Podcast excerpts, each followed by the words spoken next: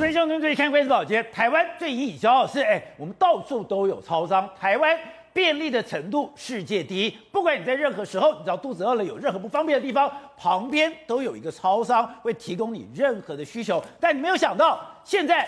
台湾正上了一个超商霸主之战，这张图非常耐人寻味。这是在高雄，本来看到 Seven 在这边要开一家店，全联马上跟着开。全联开了以后，我故意把扛棒做的比你大，扛棒做的比你大之后，我马上再用一个充气气球把你给盖过去。而且作为霸主的 Seven Eleven，他多么在意全联呢？他开了一家的超市，这家超市有康是美，有 Seven Eleven，而这个 Seven Eleven 是超全。而康是美是超联，也就是我一定要超越全联。现在全联真的对 Seven Eleven 有这样的一个压力了吗？现在这个超商的霸主之争真的已经如此激烈了吗？好，我们今天请到了来宾，对大方首席的财经专家黄教授，你好，大家好。好，这是美丽岛电视报董事长吴子嘉，大家好。好，第三位是时事评李正浩，大家好。好，第四位是台湾国际法学会的副院长林廷辉，大家好。好，第五位是资深媒体人罗瑞德，大家好。好，第六位是资深媒体人散伙之，大家好。好，走、so, 这个也太夸张了吧？哎，Seven 跟全联两个都是大老板，哎，是两个都是大厂商，哎、嗯，就两个像小孩吵架一样，哎，我一定要比你高一点，我一定要比你大一点，我一定要把你给站住，哎，对，现在全联跟 Seven 对，真的已经进到这种。巷战割喉战了吗？对，为什么两家会直接 head to head？主要原因在于说，他们争夺台湾的通路之王。通路之王，对，为什么通路之王？你看。超商的话，目前的 Seven，它一年营业约莫是两千亿。那如果以超市的这个全年来说，它一年营业额是一千五百亿。哦，大家最近要吃下大润发，吃下大润发有两百六十亿，所以加起来已经一千八、一千九，跟超商的很接近了，两个很接近，两个几乎是未来的谁是第一很难说。所以现在双方要争夺谁？争夺家乐福。这个全年说，哎，我也可能要买家乐福，然后统一说，我才要买家乐福。好，所以为了家乐福，两家公司已经开始有火药味出来了。就没想到最近呢，在高雄呢有一个门。市要开幕的时候，这两家才真的是火药味完全开打。为什么？完全不让哎、欸，全联跟 Seven 的就开在旁边。那一开始的时候是 Seven 这个扛棒在这边，但是呢，全联就故意把你扛棒弄得比你更大，这也太恶劣了。都给我看，本来 Seven 非常合理的，对，这个是 Seven 的小扛棒，你做了一个小扛棒在旁边的时候，全联就故意做一个大扛棒，然后把你全部盖住，对，盖住了以后。Seven 马上气球就出来了，对，没错，Seven 马上怎么反制？你看，再弄得更大一点，然后甚至你要遮我，是不是？我就把气球都弄出来，这样的一个状况。所以两家公司，哎，不止这样哦，还包括什么？表演的时间要都一模一样，然后包括说里面的很多的这个这个节奏都完全一模一样，甚至后来罗罗志贤还现身让你采访。所以等于，哎哎，这两高雄的一个门市开幕，那是多么小的一件事情，是搞到。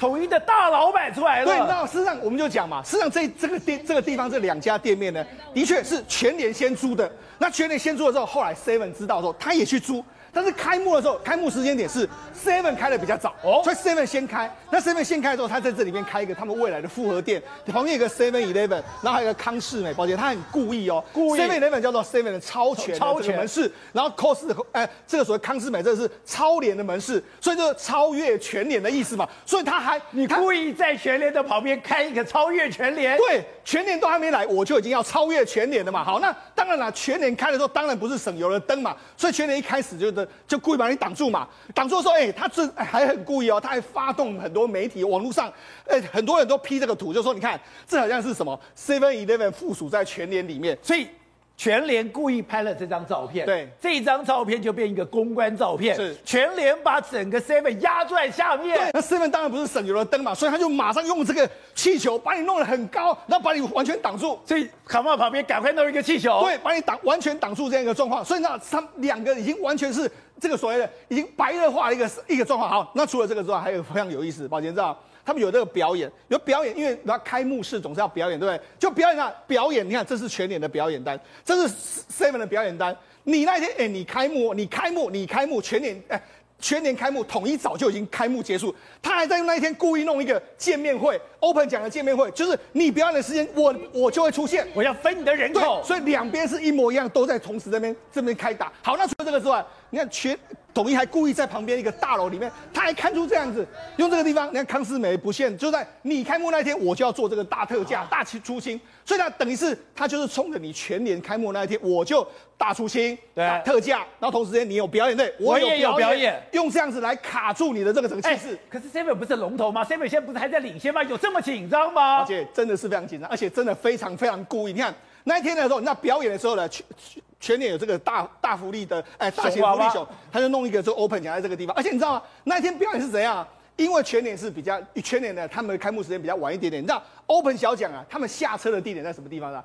他就在全联的门口，他故意在全联门口，然后从全联门口这样一路走走走走到 seven 的，那也太故意了吧？两边就是这么的故意。那他那那那时候呢，这个他们这个全联找全联先生，然后他们就 open 小奖在这边，两个完全都是互相比拼啊。所以你见到的高桥，哎，我都想去朝拜了。对。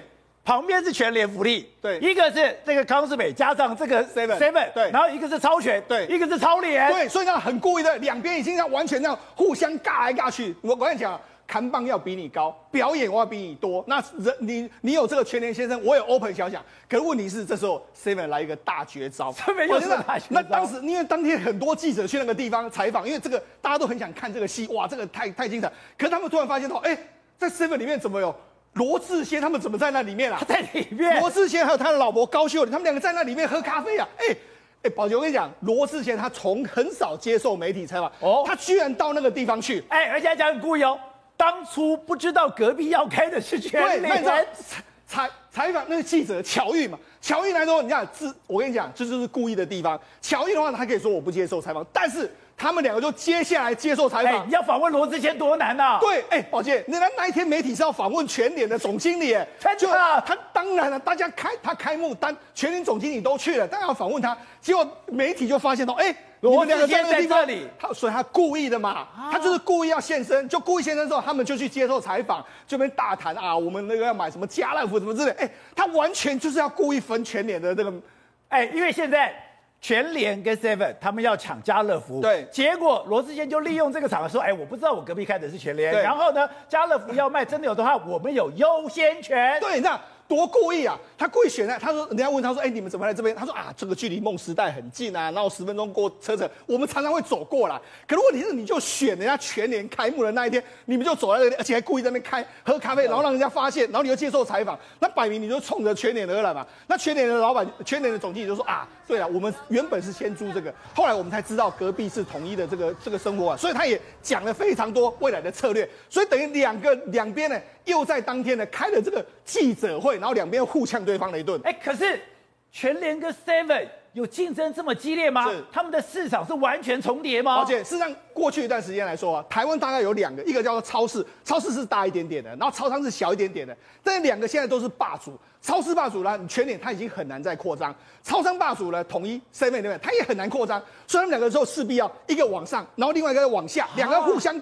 直接 head to head，只要对决嘛。你说他们两个都要吃掉对方，一定要对决的这个局面。所以你看，事实上，如果你知道的话，Seven 现在都店都越开越大。你看他这一次原本的超市的，他还把他们全全部的品牌完全统合在一起。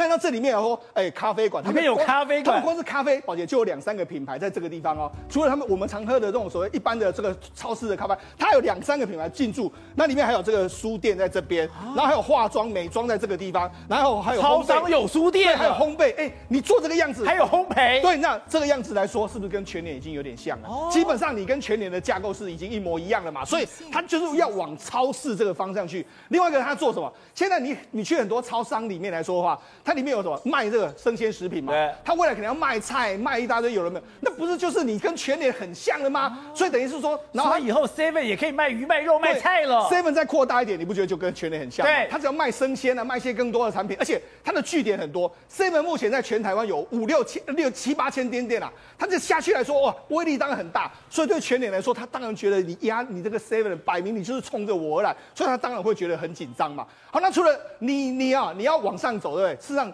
这个目前全脸它也在转型之中。那这一次它不是要并这个大润发吗？为什么要并大润发？保险长，这是我们如果你现在未来全脸也会变成这个样子。过去你看全年，我们不是都说啊，好像只有全年一个店，没有。未来全年呢，它这个在南港开的这个店，它这个店一共有大概约莫两一一千哎四千平，四千平。全年的本身啊只有五百平，其他是什么？其他是一些其他附属品，卖家具的、卖鞋的、卖电子产品的。你觉得这跟大润发很像吗？是。但那旁边如果还有什么这个铁板烧店、吃的店，那不是就跟大润发一模一样？所以它就是往上去走大润发的这个局面。所以他们现在两家的。纷纷的在往上去转，往不同的地方去转型，甚至这一次全联不是并了大润发，并了大润发的时候，它就多了二十二座的这个物流中心，二十二个物流中心。因为大润发是比较大，那并了这个物流中心之后，他说他因为有这些物流中心的资源，他可以再开五百五百家分店，五百家分店加上目前全年的话，就已经一千多家分店，跟这个 Seven 的这个分店数又拉近了，所以你就知道说两边为了要在整个通路市场要打出一片天的时候，双方是多么样一个你来我往的这个局面，而且。现在他并了大润发之后，本来全联的生鲜产品就已经很厉害了。是，现在。双方跟对生鲜，对，又要打得你死我活。没错，那大润发在这几年来说，我们最最早最早的时候，它就在我们台湾的这个超这个所谓综合这个地方，或者在台湾很多地方里面有生鲜部门，包括说最早那边什么现现炸鱼啊，然后这个捕鱼秀给你看的，这就是大润发。所以大润发在生鲜很厉害。那再结合到全联，它又有物流中心，全联当然是如虎添翼嘛。包括说这几年的时候，你看全联不断的并购，包括说并购了什么这个超级市场啦、美德善啊，包括说台北农产。的这个超市啊，还有白木等等，他并了台北农产。那过去一段时间，我们对全联就是说，哎，他是贩卖一些杂货的啦，卖一些这个平常的用品。可是他现在慢慢转型，慢慢转型，他转型到超市，然后开始卖生鲜之后，这个市场已经越来越大，越来越不一样。那反反观对统一来讲的话。它也从了我们一般日常的用品的话，越卖越多，生鲜产品越来越多，所以呢，全联跟统一不是 Seven 不是越来越像吗？那越来越像的时候，那当然他们两个，一个是一千七百亿，一个是两千亿的，那一定在未来的世界里面，两个一定会直接的对杠上。这样，我们今天看到了阿里巴巴，还有看到了亚马逊成功的例子，都觉得这个时代变了，门市已经慢慢没落了，现在都要透过线上购物才是主流。可是亚马逊最近做了一个很奇怪的动作。他要大量的收购门市，他甚至要开百货公司，由虚反实了。亚马逊整个成长过程中，他都不断强调说：“我就是虚拟的购物，我创造一个新的获利模式，我让你今天下单，明天送到你家。”他所有钱都砸来做物流的配送等等的，然后电商的体验，甚至他砸非常多钱在做演算法去猜你要什么东西。结果呢，现在亚马逊说：“不，不好意思，我们要开大量的实体店面，去开百货公司，由虚反实啊。”亚马逊要开百货公司，要开实体店面，对，而且在里面就是跟一般百货公司一样，你可以试穿，然后你所有在亚马逊上看到的东西，你在这边都看得到。为什么？因为现在整个世世界的风。又在吹起一个由虚反实的，这边要由虚反实。这样讲好了，我买完后付了钱，没有人会理我，然后我买的东西对还对，对还不对，鞋子大小对不对都不知道，所以呢，你永远没办法增加你的消费体验。哦，你没办法增加消费体验的话，你的粘着度就不够高。所以呢，亚马逊看谁便宜买谁的。对，我谁便宜去买谁的。我同样一个东西，我亚马逊会到处去比较，我 eBay 啊，亚马逊我都可以比较。那我请问，亚马逊的独特性在哪？没有了，没有了嘛。所以说，你要增加你的消费体验的时候。你必须又要从虚反到实，所以现在整个世界包含虾皮，哎，虾皮现在也要搞所谓实体，虾皮也要实体店面。对，然后你看台湾很多电商现在都一定要有实体店面，所以呢，那你进入到实体的话，那你这个配送也更重要喽，因为它的配送不是单一配送，就是它它要它它更更需要精准知道每一家店面到底今天缺什么要配什么嘛。结果呢，我们刚刚谈全联，全联现在砸这个新的配送东西哦，你看完后真的有非常先进、世界一流的。这这我们看到这是在刚商的这个这个配送东西啊。这配送东西我先讲结论呐，原本全联哦，整个南部要两千多台货车在跑，帮他跑，对不对？现在弄完后剩三百多台货车帮他跑。为什么？原因很简单，因为它有效率啊。我在这所有路径都是都已经规划好了，我不会为了一点点货就去跑一趟啊。它一切进入到电脑规划之后呢，你看哦，两千变三百，两千变三百多台，而且你看。这些东西哦，它连怎么配送都是电脑告诉你的。所有你看哦，第一件事最重要的是说，它每一瓶的储藏的东西哦，是过去传统的五倍。原因很简单嘛，以前是像我我要有空格啊，我要人去搬，对不对？对我要起重机，现在不用，我就密密麻麻一个个个摆好，我用的是机器把砧板拿出来而已。嗯、所以呢，它过去第一个储藏量变五倍。第二件事你知道吗？它每秒每一秒七十个砧板，就是下面那个大板子再去做调动的，所以说它是非常非常快速。台湾的这些物流跟仓储也是全自动的，是每小时一万箱啊。然后这个东西是冈山，因为其实全年是这样，它在桃北部是有桃园的观音这边有个仓储，中部是台中的梧栖。高雄就是在高雄的冈山在做这件事情，所以呢，高雄冈山现在他去做试点做这件事情的时候呢，未来就推到台中，然后推到桃园来做全台湾的这种物流的大串联。那除了这个呢，更令我意外是他们的冷冻物流非常非常的难的。我们现在因为冷冻物流比一般物流更难哦。第一件事，因为冷冻原则上都处于什么生鲜食品，对，所以呢，你看到他们进去第一个，每一个人都要穿无尘衣，跟进台积电进晶片厂一样。然后，里面的温度哦都要确定在零到七度是冷藏，冷冻是零度以下。你看，它要恒温控制。然后呢，因为哦，你看它在它它处理都是生鲜，对不对？所以呢，干净很重要之外呢，你去处理生鲜那个过的洗鱼有多麻烦呐、啊？切鱼有多麻烦呢、啊？他们为了要把鱼洗干净，这样用叫做微气泡水去洗。什么叫微气泡水？原因很简单，一般的水就洗洗洗不好冲，对不对？可是呢，微气泡水，因为它很多气泡在水里会破，哦、水破就会造成那个水的震荡，所以它清洗力是一般自来水的三倍。所以呢，他们微气泡水洗鱼完之后呢，然后你看，然后他然后他开始做的分切等等的。这一系列也全部都进入到半自动化，因为你最后装还是要冷，他们已经进入到半自动化状况，所以确实哦，台湾在走，不管是电商或实体店面，甚至物流，其实我们走得很前面。好，瑞德，最近调查局出了一件事，哎，竟然有这个毒品被调查员调包拿到外面去卖，所以今天法务部跑到了超商的这个物流说，哎，我要学你们怎么仓储。可是我好奇的是，台湾有这么多毒品吗？台湾的毒品多到要跟仓储卖学？超商这一套仓储吗？为什么？为什么我们法务部长蔡清祥啊，那么特别跑到全年去要学全年的仓储管理？你知道为什么吗？为什么啊？因为很简单，因为有调查官八年的期间，从调查局的账务库里面直接盗走了价值五亿多的相关的毒品啊！五亿，五亿多的毒品，然后干什么？然后交给竹联帮的分子拿出去卖呀、啊！人家开玩笑说，调查局已经变成调包局了，你知道吗？对，而且最可最不可思议的时候，宝杰，你知道这个案子最不可思议的是，它当时会发生，是因为有一笔这个六点五公斤的走私的那个安非他命的邮包。那被查获了以后，是不是要送那个相关调查局的这个检验嘛，进行检验嘛，等等嘛？因为你还要检验它的纯度。呃，跟各位讲啊，量刑也好，还有包括它的奖金，都是根据毒品的纯度，不是根据它的重公斤啊。哦。所以呢，你的这个海洛因啊、安非他命啊、K 他命，要看它的纯度啊。如果你纯度不够高的话呢，你的奖金会很低；纯度够高的话，那奖金很高啊。哦。所以呢，那么当时这个六点五公斤的这个安非他命送了以后，那检察官这边很觉得很奇怪。怎么送这么久了以后一直没有结果回来？那也没有送回来，一直催调查局，一直催调查局，催了整整一年，哦、你知道吗？催了一年都没有回来，那觉得很怪呀、啊。所以当时开始查是查这六点五公斤，结果最后经过一年以后得到的答案是不见了。不是怎么六点五公斤都不见了呢？公斤不少哎、欸。后来本来那开始是要查这六点五公斤，然后要查这六点五公斤那边不见了，那到底是？在运送过程还是哪个环节掉的，要有人负责嘛？结果呢，为了查这六点五公斤呢、啊，那么逮几部大屌料大张旗鼓的，那么分四路到处去这个搜索以后，发现，告诉各位，不是为了这六点五公斤来的吗？结果这个六点五公斤的案子到现在都还没有破，都还没有查到那六点五公斤到底是怎么不见，谁上架几手拿走，不知道，就意外查出有个调查官叫做徐树良哦。这个徐树良，那么他发生什么事？他自己本身是负责调查局的相关的这个包括赃物啦等等的管理等等啦。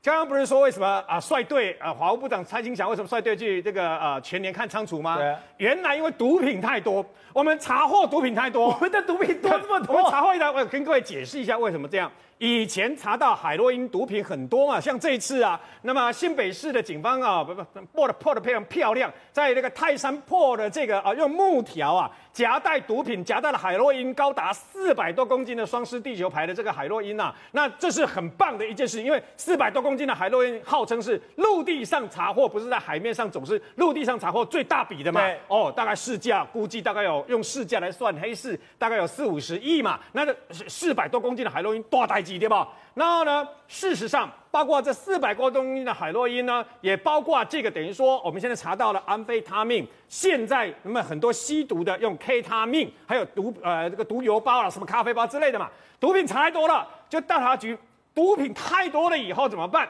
按照按照我们的这个等于说啊，地检署、法院、调查局、警方都有赃物库，也就是你要入赃物库嘛，然后要保管、要编号，然后称重要干什么，都很严谨的 SOP。可是调查局因为太多了，所以他怎么办？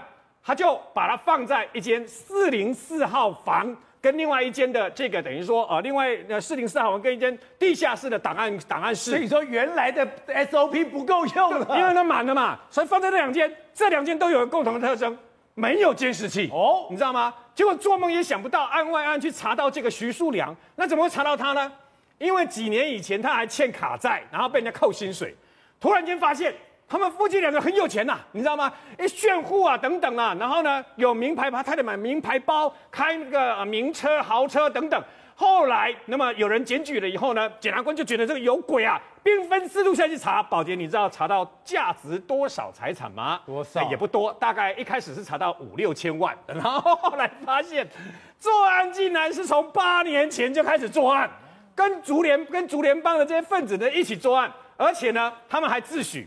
这只有电影情节才看得到，用盐巴。用盐巴去调包相关的 K 他命，你知道吗？仓库里面是盐巴。对，然后呢，为了每为了每次要调包的时候呢，他就徐树良就趁这个同事不在的时候嘛，就摸进去。刚刚说这两个地方都没有监视器啊，所以他非常了解嘛。当然自己本身又是管的嘛，那就是调查局本身出了很严重的一个问题嘛。为什么？你调查局为什么被人家讥笑为调包局？他进去了以后，用同样重量的相关的盐巴，那如果看起来是不是很像？对，就好像安非他命以前有人用那个冰糖下去冒充。一样嘛，所以看起来都很像。然后包装，你只要称重的重量是一致的，对，没有人会想到。那你销毁了，我也不知道。没有人会想到嘛，因为谁会想到说，我把它打开割开来看看到底是不是安非他命，到底是不是 K 他命？就像八年被他调包了，那么大概算一下，哦，总共有三万颗的一粒棉呐，五百二十四公斤的 K 他命啊，你知道吗？所以呢，歹徒根本就不用从国外去走私进来毒品，他直接从调查局里面拿就好了，你知道吗？太离谱了。所以后来查到这个的时候，觉得不可思议。这个创下调查局有史以来惩处人数最多的，总共有三十五个人被惩处，其中包括九名处长级以上啊。所以你想想看。调查局颜面无光，这一次的调查局长的这个调动案，我觉得也跟这个案子有关系啦。因为就是你的管理张政务的 SOP 出了问题嘛，所以我倒觉得，那么蔡兴祥部长呢，你去看前年哦，你不如把自己的 SOP 做好就好了吧。So，另外就是现在徐旭东远东这个被中国刁民做给的风暴，看起来越来越大。是，现在连网民都讲，哎，现在营运惨兮兮，景气混沌不明，只能审慎以待。而且本来。他有八百亿要加码投资中国，对，现在确定了是不投资了。没错，事实上这几天的这个徐旭东这个事件，引发很多台商可以说是有寒蝉效应。那他们一开始会做的是什么？可能对中国的投资会暂缓一下。为什么这样说？你看，像台塑集团，台塑集团其实呢，它已经到中国大陆布局有二三十年的这个时间了。从王永庆的海昌计划没有完成，后来二零零二年登陆到目前为止，他们对中国大陆的总投资啊，好有。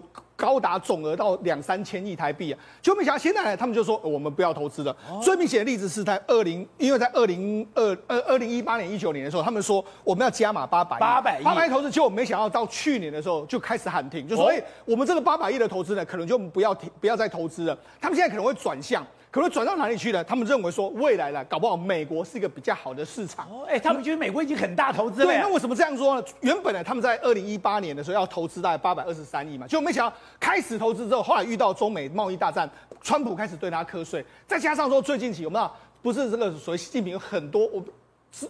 对，在整这个台商的这个方式嘛，哦、所以导致说台塑集团要转转向。那台塑集团去布局的时候，因为中国是全世界最大的化工市场，它一度占到全世界的百分之四十。那也因为有中国市场呢，它的 PVC 呢做到全世界第二，哦、那 SM 等等很多都做到全世界数一数二。但是现在呢，他们正式要挥别中国市场。为什么要挥别中国市场？我跟大家讲。这我们从他这几年的投资金额，你可以看出一个端倪。对，你看这是这几年的投资端的投资金额里面来说，你看中国大陆就两百九十五亿，它的主要集中在宁波石化园区等等这个。那你看越南有三千五百一十二亿，中国来说，哎，台湾有有两千多亿，但你看美国，美国有四千哎七百八十八亿，里面来说的话，最大集中在一个叫路易斯安那州的这个投资案。这个投资案来说的话，到目前为止，它其实只是初定。他原本一开始要投资八十亿美金，但是现在已经要上升到一千一百亿美金，甚至会更多。那加上说还有德州厂的这个扩建，对，所以整个下来来说的话，它在美国的投资金额会非常非常巨大。那那所以台塑投资美国是比中国多了十五对倍。但是问题是现在呢，因为美国刚投资，那如果以这个台塑集团的中国，哎，中国跟美国的营收，中国那目前大概是贡献台塑集团是三千亿，美国是两千亿。哦，但是根据台塑集团的说法是说，因为我们大举投资下去之后，未来几年呢，美国会大量的开出来，刚开出来之后就会压过中国大陆，所以未来呢，台塑集团不像以前哦，以前它的重心或许在中国，未来十几年呢，它的重心将会移到美国去，是跟过去完全不一样的一个局面。那另外。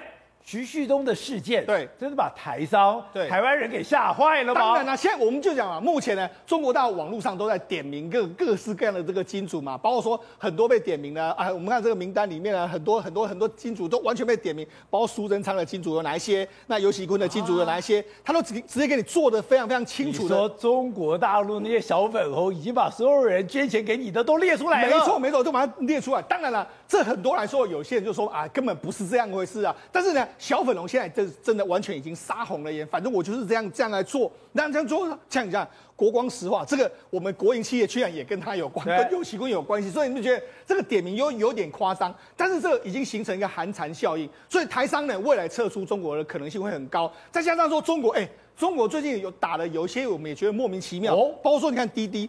滴滴在美国上市之后，现在中国大陆要求你说个美国要下市，给我回来。那那他们就说，那我们要多少钱？用你的上市价格十四块给我私有化，回到中国或是回到香港上市。另外一个还有什么？哎，最近传出什么？微信、支付宝的个人收款码不能够用于这个经营这个收款啊，就是我个人有一个有一个这个这个所谓的编。代码的时候，我不能够收东西啊，不能够收这个营业额啊，所以呢，这个很多的收紧的时候，你会觉得这些动作有点莫名其妙。但是经营的风险太大了。对，就是说政治，中国大陆现在在收紧所谓的政治上面呢，或者收紧所谓政策上面，常常让外面的看不懂他到底要做什么。所以呢，哎，你有台商，你有可能面临到台独的危险，再加上说你做很多生意呢，都可能不知道他们会怎么样来管控你的时候，那当然只有撤出中国。好，董事长刚刚讲到的，台塑集团买在二零二零的时候要投资中国大陆八百亿。就现在这笔钱我要 hold 住了，那这笔钱 hold 住其实都没有讲哦，是到了徐旭东的这件事情会爆出来，可能就没有了。徐旭东真的把台湾给吓坏了吗？徐旭东做的事，你看他是两个最重要的，一个水泥业，对，一个是化纤业。那个水泥业本身就是环保有问题，而且是属于特许事业嘛，而且它中间用了很多并购的手段，那这个本来就要政府给执照的。那这那这两个化纤业是高高污染的产业了。那以目前的这个诶中国大陆产业发展政策来讲的话，其实它是中国制造二零二五，主要不是在这两个产业上面，而这两个产业基本上是属于在占老百姓便宜的产业嘛。然后虽然这个情况之下，它是一石二鸟之计，一个就是你台独金主扣你帽子，第二个东西很简单嘛，这个产业它收回来嘛。所以我一直认为说徐旭东后面会有很大的事情会发生，就是水泥业他不要想干了。所以不可能事情嘛，水泥业基本上，他刚好现在大陆的这个政策是什么？他为什么以前不干这个事情？为什么现在要干？是习近平开始手上他已经做做了一个重要的转变嘛，就是国进民退嘛。他以前他为什么不敢干？以前他吸收全世界的资金。他要希望争取 WTO 的市场化国家嘛？对。但这个一直每年被否定，你记不记得？我既然已经非市场化国家，而且我是在搞国营事业的，那我要留你这台商干嘛？哦。哎，这台商跟他最爱讲的话，对徐旭东对他而言啊是特权嘛。那更远一点来讲的话，徐旭东当时进到中国大陆时候的这人脉关系哈，可能也跟他的背景有关系嘛。他们好像上海帮这一这一挂的嘛。那这一卦早就已经，现在目前是挨打的这一卦嘛，所以我觉得好几个事情叠加起来，他选择徐旭东来打击他的话是有一定的道理的。而最重要是产业本身，产业本身是大陆所不希望产业。他为什么不去打红海？他为什么不去打台积电？你然后你台积电张忠谋，你看他跟蔡英文很多互动啊，对不对？怎么没有呢？接下来大家好奇是会有寒蝉效应吗？其他人，其他的台商会有第二个、第三个这样被掀出来吗？呃，会会会，当然寒蝉效应。这个寒蝉效应刚好跟他现在腾笼换鸟是刚好这个产业升级搭配在一起嘛。因为我们现在所有的在所谓的长三角部分台商，尤其在江苏，所以大苏州区就是它这个部分的东西。过去当年有非常多的台台商聚集地，非常大量，那都是以前过过气的，都是以前老传统产业嘛。